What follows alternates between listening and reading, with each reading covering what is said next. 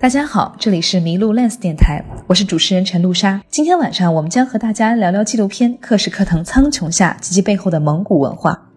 感谢《克什克腾苍穹下》的导演李伟和他的好朋友纪录片《万物生昆仑》和《冥王星上的蒙古人》的导演程黎明、蒙语名切利美格做客我们的直播间。本期访谈内容我们将分为三集发布。我们先介绍一下两位导演。一位是李伟导演，一位是千里美格，这是他的这个蒙古名字，他的中文名叫做程黎明。蒙古人呢，一般他的这个没有姓也没有名，他们的这个姓跟名呢，都是就是在大自然里边取得灵感。所以程呢是成吉思汗亲属的亲戚的意思，这个一会儿嗯。程导也会跟大家解释一下为什么他姓程。黎明的话呢，也就是切列美格的意思，也就是出生的太阳，这个还是非常有意境的。然后李伟老师应该是呃汉族人对吧？出生在呼呃呼和浩特，但是呢，咱们今天说的这个克什克腾苍穹下，也是李伟老师对自己家乡的一个致敬，就是对这片草原是爱之深切，所以决定回到了这片草原，来呃真实的去记录了它长达六年的时间。那我想问一下您，就是说，呃，也是同同样的问问陈导演，就是说，在呃您拍摄的这个就这种人物的过程当中，更多的您是想告诉大家一个什么样的这个信息呢？就是说，包括他们的生，他们的这个生命力，他们很旺盛的一个生命力，以及他们这种非常原汁原味的一个生命，自己是想传达一个什么样的一个意念吧？我觉得理念。我觉得。那个陈黎明导演他是蒙古族，让他让他谈一谈。嗯，对，聊一聊自己的这个切身的体会。初衷很简单，就是想拍一部，想做一部片子，让人看了之后知道啊，原来蒙古人就是这样子生活的。之所以他们这样子生活，所以也就塑造了蒙古民族这样的一个特性吧。只要有人看到这个片子，就知道哎，什么是蒙古人，大概是这个意思。对。嗯，你觉得什么样的？就是因为蒙古，虽然说内蒙是，就是我们都觉得内蒙古是中国的一个部分，但是我觉得蒙古族人他对于大部分的汉人来说，他其实非常不一样。即便即便话，就是说他已经很汉化了，包括像您也有自己的这个非常汉族人的名字，但是我接触到的这个内蒙古人，很多人他他还是会说蒙古语。嗯，你不像满族人，他可能已经就是呃有自己的语言文字，但他生活当中不一定会经常使用。但是蒙古人的话，他这个还是真一直都有。呃，那您觉得就是说，对于蒙古人来说，就是对自己的身份的认同是一个什么样的一件事情？对自己血就血统的认同，还有身份的认同。对对对，你这个问题提的特别好。那个我我可以在这儿刚好做一个普及。那个，嗯嗯，蒙古蒙古族可以其实跟汉族一样，应该是一个世界性的民族。你看汉族人在中国大陆，然后在马来西亚或者是其他地方都有这个民族啊。但蒙古人的话，不光是内蒙古啊，然后中国大陆内部。什么青藏高原、新疆，还有东三省，还有北京，还有河北，都大量有分布，包括云南那边都有。然后呢，还还有一个是蒙古国，这是一个；还有一个是俄罗斯，有大量的加盟共和国是蒙古国，像布里亚特、图瓦，这些都是蒙古共和国。所以，所以，所以，所以，所以。对于我们来说的话，不同地区的蒙古人就跟我们认为，呃，不同，呃，认为汉族，大家都觉得，哎，你是河北人，你是河南人，大概就是这样的一个意思。对，然后不同地域的人的语言可能会有稍稍许的差别。呃，像我帮那个。帮李李李老师翻译这个片子的一些内容的时候，呃，我们家那边的蒙古方言可能是偏向外蒙古的，因为我们听外蒙古人说话是没有问题的，但是我们听内蒙古人说话就可能会有一些障碍，所以克什克腾的那个方言对于我来说还是挺有压力的，然后听起来很比较的难。对，呃，我们听俄俄罗斯的蒙古人说话也是比较。起码是比内蒙古人的语言会更加的顺畅一些，对。所以你提的这个问题很好，对，它是这样的一个状况，对。那比如说像这种身份的认同的话，会不会给你的就是给你的这个成长的生活带来一定的影响？包括就是您在做片子的时候，也会加重我的自己的这种身份认同感。但是。呃，这种身份有没有给你从小一些困扰？嗯，困扰，困扰无非就是身份证和户口本上写的你的民族差异，对吧？然后其他好像没有什么太大的困扰吧，因为从小是在呃中文的那个普通学校读书嘛，所以不会有什么困扰的。就像嗯。应该不会有什么问题啊。对身份的认同，你从小就生长在这种民族环境下，你吃的、穿的、用的、你听的都是跟蒙古有关的，所以不需要什么身份的认同。现在反而要做的一件事就是重新认识这个民族到底是什么样的。因为我们是在青藏高原的蒙古人嘛，也被称为德都蒙古，然后直接翻译成汉语就是呃。上就是方向方位名词，是个上的意思，上面的上，一就是在高原上的蒙古人的意思。所以，呃，我从小讲就是出来读书之前，我我都只知道，嗯，蒙古人这个概念，可能就是我们家那块儿那种感觉。但是我出来以后，接触到内蒙古的、外蒙古的以及俄罗斯的，呃，还有其他地区的，我都觉得，哦，原来蒙古人各有不同啊，所以。还有很多东西需要去学习和认识和了解，这样子才能够了解自己民族到底是什么样的。反而我觉得，嗯，我在呃跟大量的汉族在一块儿生活的状况下，我也能够，嗯，可能会比较，呃，可能会有一种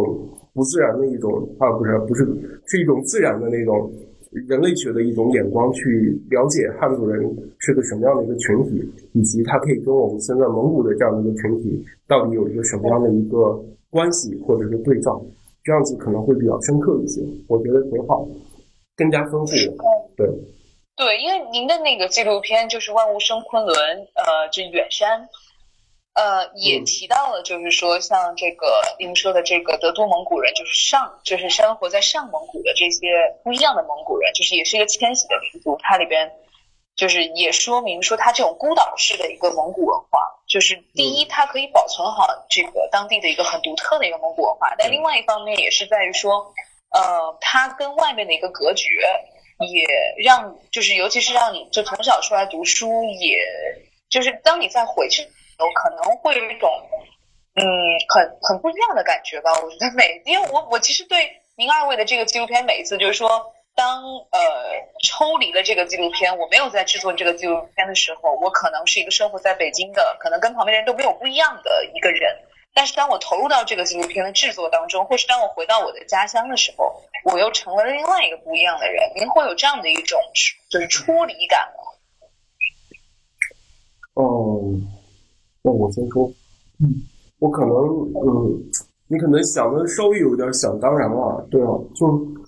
我我可能就是拍摄完纪录片以后，才会让我觉得啊，呃，我原来忽视的，就是我以前在我周围的一些很多细节，我想知道的很多的东西，我都没有去仔细去研究或者去理解它，然后实际我去拍了这个片子以后，反而加深了我对我们当地那个。呃，就是我们那个部落了民族的一个认知跟认识，可能会增加我对他的一个所谓的呃热爱吧。对，说一个比较通俗的词。对，当然那个你说孤岛这个状态，嗯，挺好的，因为我们因为被隔离，跟主要的蒙古的文化隔离开来了，所以它有一些。东西是被那个传承下来的，像蒙古人，呃，血统这个观念在我们那儿保存的是最完整的。就是你要研究古代蒙古人到底是怎样保留自己的姓氏和呃家族传承的话，我们那边就是一个很好的一个就是研究的一个对象，对。所以，呃，李老师刚才说了，这个我们拍摄这种纪录片，它有文献价值，它有人类学价值，或者是民族学、民族志的价值，就在于此。我们拍到了这个东西，对于未来或者以后的学者或者是观众来研究，嗯，这些事儿会非常有帮助的。对。呃，程导可以就是再呃详细的解释一下，就是您这个地方的，嗯。蒙古人就是是有多么的不一样的。呃，首先是语言吧，因为有很多的呃蒙古的发音的词根儿，呃和那个呃读法，嗯，都保留了古代蒙古人的那种就是呃读音的方式吧，那样子方便呃现代人去研究古代蒙古那种就是文献的时候，他可以去理解，更好的去理解那个语境或者语义。然后另外一个就是呃家族呃蒙蒙古人的蒙古人是以血亲，就是呃我不太确定怎么说，就是以血亲单位来划分自己的家族，就是像我们那边是用骨头，用蒙语来读的话叫亚森，所以这个亚森它就是蒙古的蒙古人的最基本、最古老的一个姓氏传统单位。然后它会分为白色的骨头，还有黑色的骨头等等，然后按这种方式来分门别类的把不同家族的人分别就是进行一个分类吧。然后在这个基础之上，然后再呃生发出新的。假如说它会在这个白色骨头前面会加一个火里面生成的呃火里面生成的白色骨头的蒙古人这样的一个姓氏。呃，冈弄冈弄草冈亚斯塔，它会有这样的一个新的一个组结合。其实我们可以在研究的时候就会发现，这个所谓新的白色蒙古人的姓氏的出现，其实它的意思就是说，别的姓氏的蒙古人加入到白色蒙古人白色骨头的姓，呃，叫什么？他们俩进行了一个联姻，所以血缘发生了混合，就像火把他们烧到一块儿，大概是这样的一个意思。然后就会生发出很多新的一些族姓出来，对。然后，另外这边的蒙古人还有一个特点是，呃，它最大的一个，嗯，对于整个蒙古或者对于中国来说，呃，历史文化的一个重要的影响就是，它，呃，它是把西藏的佛教文化，呃，进行传，叫什么？从西西藏向内陆传播的一个重要的一个叫什么？就是传输。工作者吧，类似于，因为在准噶尔时期，我们知道的，当时的班禅达赖系统快要被他们的红教就是对头给灭了，然后他们不得不得已只能上往新疆去找当时的就是统治新疆的准噶尔部落，然后去找当时的蒙古汗王，就是说希望他们帮忙帮他恢复他呃帮他去就是争取他的教权以及统治权。当时刚好新疆那个地区有两两个兄弟俩是统治者，蒙古蒙古人。那这两个兄弟俩就因为要分家产，所以就吵得不可开交。这时候那两个活佛了来了以后，当时的那个王叫做顾世汗，叫顾世汗。然后这个韩王就很乐意，他就说：“哎，青海跟那个西藏、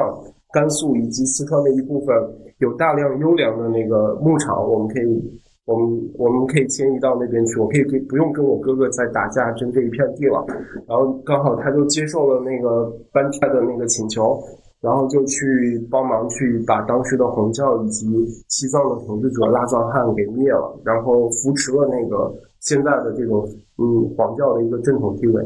然后在那儿建立了一个和硕特汗国，然后。这个韩国包括了当时的青海的全部、西藏的全部，以及甘肃的一半和四川，呃，就是现在的康定地区这一片，建立了一个蒙古汗国，大概呃统治了一百年吧。然后驻地皇宫就是在巴布达拉宫，大概是这样子，是跟达赖班禅一块儿呃进行政教合一的一个统治，蒙古人出兵力和政政政权，然后那个。呃，佛教那边呢，他们出相应的思想上的一些控制吧，就对这个地方进行统治。然后你知道的，我们看《甄嬛传》里面，呃，有这样一个桥段，就是讲年羹尧去出使去攻打平定青海之乱，就是去打我们那个部落。对，从那以后，这个部落就开始消解，呃，消解消失，然后就从历史上就没有那么大的影响力了，因为受到了很大很大很严重的一个打击。部落基本被消灭了百分之七八十吧，力量对，等于是屠杀差不多。对，其实你今天的记录就是，其实是对于一个比较就是内缩型的一个历史，我觉得就是希望有一个还原吧，也是。其实，嗯，对，我是觉得说，就像像二位的这个纪录片的话，虽然说，呃，可能它是一个属于小众的纪录片，但我觉得它更真实的是说，你记录的是你的祖宗和你的家乡，它最本真的一个一个一个状态。对对，嗯，所以于老师可能会会来说一些。他的一些看法吧，因为他毕竟是汉族，因为嗯，他可能会有一些更有意思的一些发现。对，因为我可能会从我自己本身的民族以及观察汉族的这样的一些东西，综合的去理解呃民族这个概念。我我希望能够认识到更多更有意思的东西。对，所以拍摄纪录片刚好给了我这样一个呃机会吧，因为原嗯。拍摄纪录片之前我没有这样想，但是拍摄完了以后发现会有这样一个巨大的好处产生。对，呃，那像包括李老师去沟通场地问题，他过一会儿就回来了。对。哦，不要紧张。哦，还是沟通，辛苦辛苦。没有，因为我也在思考，就是说，像很多嗯很多纪录片导演，他可能就是会花很多很多的时间到。家乡以外的地方去寻找一些非常本真的东西，嗯，呃，但是后来很多纪录片导演发现，其实就是属于自己家乡的东西，可能是最对自己是最了解，对，啊，对。但也有很多情况下，就是说您在解释自己家乡的时候，也需要就是归零，就是您需要给这个不理解的人去解释，说我这样的一段历史是什么。然后他们今天的一个，因为可能观众他本身并不一定会喜欢看这种历史性、史诗性的一个纪录片，他更爱看的可能是说以小见大，就是我希望能从今天一个呃非常本真的或者非常当地的一个人的生活里边去看出说哦，曾经这个地方非常的就是辉煌，然后如今它有了一种就是让人有点神伤的沧桑。但是呢，他这种这种沧桑感，他又需要就是纪录片导演浓墨重彩的去解释说他为什么那么沧桑。所以我觉得你是怎么样理解这种就是从厚到就是到薄，然后再由薄到厚的一个过程？这个，嗯，呃，就我们制作的经验来说哈，呃，制片的过程大概有两两个是我们呃导演必嗯就是。两个过程可能是导演经历最难受的过程。第一个是拍摄过程，就是前期，然后是后期的那个制作。呃，后你你说由后到光，后后的那一块肯定，照我理解应该是前期了，因为你在拍摄的过程中，你不知道到底哪。呃，虽然说你可能有大概的拍摄大纲，还有你拍摄的过程之中，你会每天去问那个不停的去问你的拍摄对象，他的未来的工作计划或者日常的计划是什么？你按照他这个逻辑去大概的去保证你的拍摄的内容是有意义的。所以前期的这样的一个纪录片的拍摄过程来说的话，是一个海量的一个拍摄过程，你还要关注你的。就是景别，全景、中景、近景，然后你到底需要用哪一种景别去拍摄，可能交代的关系更加的明确一些，你都会去考虑这样的一些事情。所以在你前期的时候，这种海量的拍摄会造成一个很厚重的一个叫什么资源库吧，类似于变薄的过程，就是后期的剪辑。后期的剪辑其实就是你把你前期拍摄的所有素材，你自己当时认为的东西和理解的概念，你全部给它忘掉，然后你当然这个可能现在说起来。比较简单，但但是其实实际操作的时候还是比较困难的。然后你在剪辑的过程中，你会开始取舍，最后你会发现，你一直在剪辑过程中一直纠结的，你觉得好的片段，或者是你必须要放的几片段，最后的时候你会觉得哇，这些都是没有用的，你一下子就会把很多的东西都给抽离掉，以一个故事主线，然后把所有嗯比较合理的东西，把它按照咱们所谓的逻辑给它给。粘连起来，然后最终会成为一个薄的，然后符合你自己心目中那个需要的一个作品，然后产生。这就是一个我觉得从厚到薄的一个过程。今天终极就到这里，欢迎继续收听下集。